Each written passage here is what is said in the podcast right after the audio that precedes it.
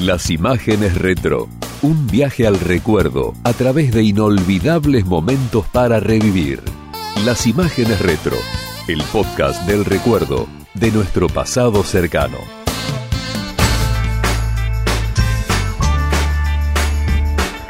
Yo creo que todo hombre tiene una pasión por algo. La pasión mía es el fútbol. Hace 40 años, River no se parecía a River. Lejos se percibían aquellas veladas de gala, aunque eran muy cercanas en el tiempo, con lujos de todo tipo, de un equipo lleno de estrellas, con La Bruna o Di como técnicos. Abril del 83 era la contracara, un River proletario y laburante que luchaba para ganar cada punto, tratando de maquillar un cuadro vaciado de figuras. En esa dirección es que fueron los dirigentes en busca de un jugador impactante, cruzando el río de la Plata. Los ojos se posaron en ese flaco de 21 años que deslumbraba con la camiseta de Montevideo Wanderers, llamado Enzo Francescoli, que así recuerda las tratativas por su pase. La primera vez no, la primera vez supuse como muchas cosas que suceden, que se hablan, que hay oportunidades, pero que quedan la nada. Después cuando sí ya hubo eh, un acercamiento con River, este, a pesar de que duró dos meses el pase que me tuvo muy nervioso, ese acercamiento ya concretaba el interés de River y ahí sí ya comencé a, a soñar quizás lo que, lo que hoy realmente puedo vivir, gracias a Dios. ¿no? Me gustaría ser, siempre quise, un jugador primero y goleador después. El gol yo creo que es una circunstancia, sí que me ha acompañado en la, la mayoría de estos últimos tiempos aquí en Argentina, pero prefiero ser el jugador. Después el gol, si viene o no, mejor. Julio Bocalate fue uno de los autores de la biografía de Francescoli titulada Enzo, la historia de un príncipe, y nos acerca su testimonio sobre aquella novela en que se había convertido el pase en el verano del 83. El primer recuerdo importante que tengo de, de, la carrera de Francescoli tiene que ver, o me quedó fijado a partir de la realización del libro, y tiene que ver con lo, con lo, que, con lo que fue su llegada a River. Lo que ahora en cada mercado de pases se llama, o llaman la novela del verano, o la novela de invierno, según el caso, en aquel momento fue efectivamente una novela. Cuando nosotros hicimos el libro y fuimos a trabajar sobre el archivo en la hemeroteca de la Biblioteca del Congreso, era completamente eh, llamativo la cantidad de páginas y páginas y páginas que dedicaban los diarios de entonces a esta novela de la llegada de Francesco Lia River. Más llamativo todavía porque no era como ahora una, la multiplicidad de oferta eh, mediática. Eran tres o cuatro diarios que hablaban todos los días de viene Francescoli, no viene, viene Francescoli, no viene. Llegar a Buenos Aires y a un club inmenso como River Plate fue un cambio notable para el crack uruguayo que de este modo evoca esos primeros momentos. Primero, cruzar el charco, que yo lo había hecho muchas veces, como le decimos el charco a Río de la Plata. Lo había hecho muchas veces por el baby pero llegar a Aeroparque y venir al Monumental. Te llevas al Monumental y ¿dónde estoy? ¿Qué es esto? ¿Viste? Después de haber, bueno, 2000, no sé cuánto, no 2000, pero hay un número de periodistas que era inusual en Uruguay, salvo en los niveles de selección salir a la cancha, ponerme un yorcito, salir a la cancha y encontrar y darme la mano con el Pato Filiol, Gallego, Tarantini, Comiso, Mostaza Merlo, viste, tipo que yo veía hace tiempo los domingos por televisión, en todo muy fuerte, todo demasiado fuerte. El miércoles 20 de abril del 83 fue la llegada definitiva de Francescoli a la Argentina para sumarse a un plantel que nadaba en la irregularidad del torneo nacional. Muchos periodistas lo fueron a recibir al aeroparque y este fue su testimonio para Carlos Asnagui en el noticiero de Canal 13. Técnicamente soy jugador de tres cuartos de cancha hacia adelante con la zona ofensiva. Este, trato de buscar jugar en equipo con los de adelante o a veces jugar la individual.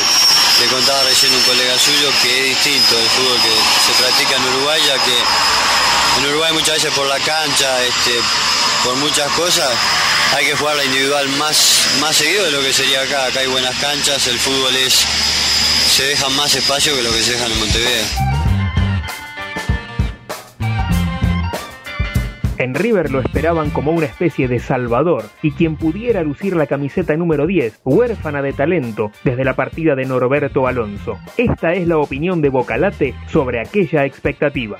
El segundo recuerdo de Enzo está vinculado directamente al primero, porque fue tan larga justamente la novela, fue tan, tan tanto centimetraje le dedicaron los diarios y las revistas, tantos minutos le dedicaron los programas de radio y de televisión, que la expectativa que se generó fue absolutamente desmedida. En una época en la que River no venía con buen paso, la llegada de Enzo era directamente eh, su salvación. Y evidentemente le costó asumir a Enzo esa responsabilidad, lo terminó desbordando y también eh, operó en su contra, en contra de su rendimiento, la tarea que le asignaba el entonces técnico de River, que era el uruguayo Luis Cubilla, que lo hacía jugar de 8. Enzo evidentemente no, no, no sentía esa función, no jugaba a la altura de sus posibilidades y la expectativa se fue diluyendo a tal punto que muchos hinchas de River empezaron a dudar de la, de la verdadera capacidad del, del verdadero talento de Francescoli.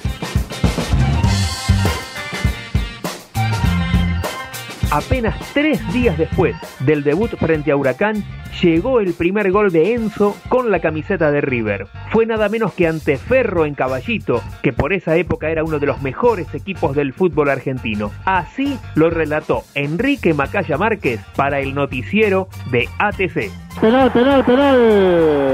El árbitro indica que hay penal en favor de River Plate.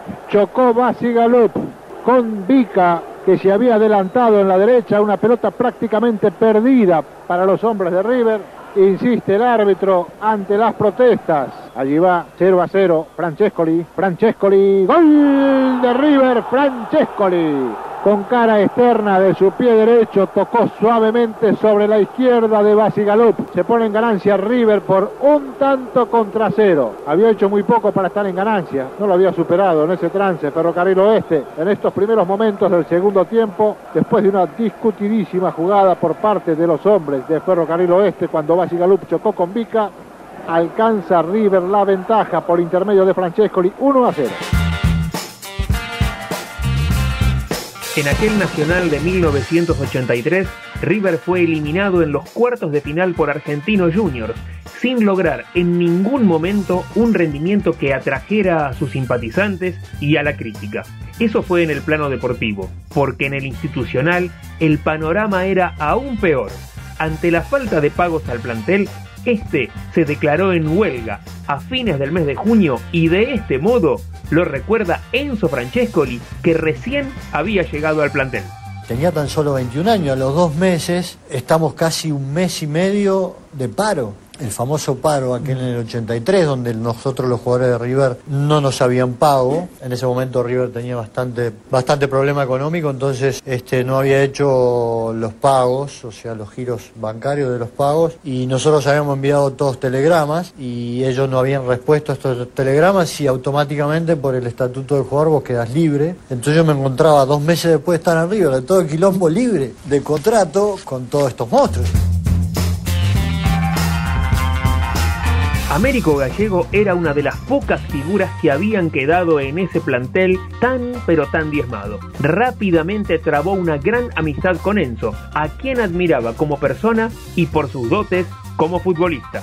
Cuando lo vi ahí, este flaco trajeron acá. Y nosotros estábamos muertos, estábamos muertos. Y digo, ¿en qué momento llega también, viste? Conociendo la cubilla, digo, en cualquier momento lo pone en cualquier puesto. Y lo puso de win derecho, de 8 tirado ahí. Y, aparte tenía que hacer este el recorrido, viste. Claro, al lado mío. Y tenía una cosa especial antes de los partidos. Yo lo veía y dije, nunca está nervioso este muchacho, decía, viste y se ponía con el alcohol a limpiar la punta del botín.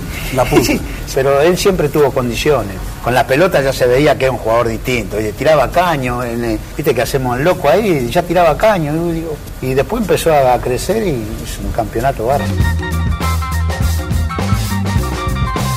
En aquellos tiempos, una leyenda viviente del fútbol argentino era Adolfo Pedernera, quien había sido un ilustre integrante de la máquina de River y trabajaba en las inferiores del club. Enzo jamás olvidó sus charlas y sus consejos. Ya a mí me quedaron cosas de Adolfo, que era, bueno, yo me acuerdo un día comiendo un churrasco, como le decimos en Uruguay, un bife, en la confitería, me acuerdo como si fuera ahora, de que él me dice, y concentra hoy, pibe, pibe, me dice, concentra hoy, pibe, y le digo, sí, ahora después vengo a la tardecita a concentrarme, a dormir la siesta, y le digo, uh, mañana ojalá haga un par de goles. Me dice, sí, ¿sabes cuántas veces lo pensé yo? Me dice, pero ojo que uno no juega bien cuando quiere, sino cuando puede y lo dejan. Me dice, ¿sabe por qué, pibe? Cuando puede, porque se levantó con el pie derecho y anda en el buen día. Entonces puede, usted ve la para de pecho, la mata, tira así, la mete en el ángulo y lo dejan porque por ahí el otro juega mejor que usted. Así que esté muy atento. Estas cosas me marcaron mucho a mí. Entonces yo siempre fui un tipo que, que nunca, nunca di margen. Yo a veces jugaba mal porque jugaba mal, me tocaba o el otro jugaba mejor, pero nunca di margen. Yo me dolía un tobillo, me infiltraba y jugaba. Digo,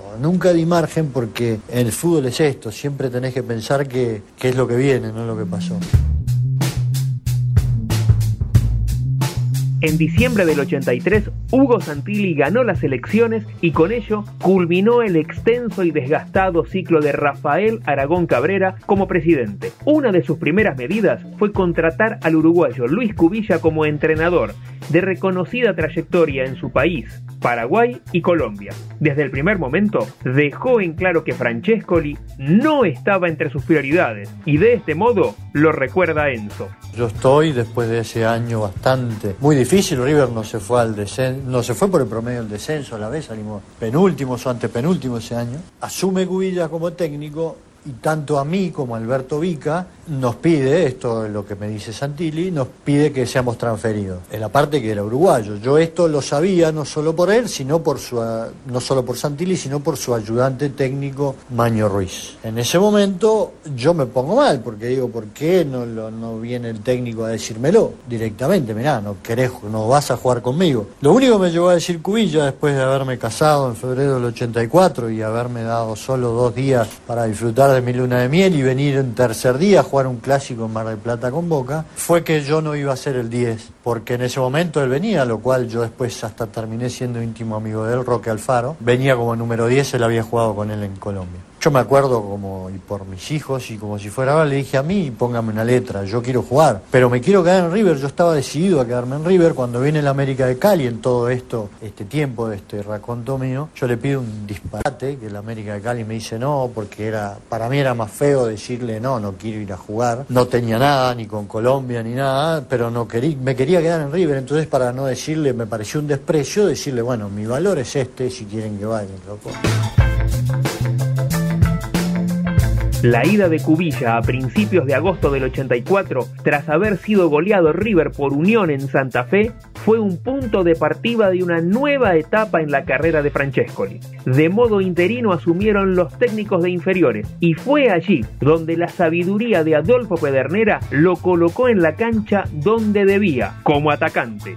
Cubilla por resultado se va, ahí quedamos un momento interín, que es un poco, ahí hay un golpe de hay un cambio, está Pedernera, Bairo y Pando, Adolfo Pedernera que en ese momento estaba en las inferiores, quedan los tres como interinos y es él que por su pasado, que él había sido un poco lo que se llamó el nueve y medio acá, jugar en esa posición de nueve pero viniendo atrás, fue el que me ubica ahí. Y yo jugué tres partidos amistosos ahí, cuando viene el bambino, que él, según después lo hablamos, él me dice, Enzo, vos, pero vos tenés, vos sos rumenigue, viste, como si vos tenés que jugar ahí, no sé qué, para mí también, y me quedé ahí. Pero en sí, el primero que me habla de, de jugar como nueve retrasado es Adolfo, que me hablaba ya en las charlas de, de Quincho haciendo un poco en la confitería de River, muchos muchos momentos. Me dice, viste, porque te perdí, me perdía mucho, yo tenía un físico, lo tengo hoy todavía muy flaco, digamos, como una resistencia mucho menor de la que tienen otros. Entonces te desgastas mucho, vas muy atrás en ese 10, te desgastas. Hay que estar ahí, viste, ni una cosa ni otra.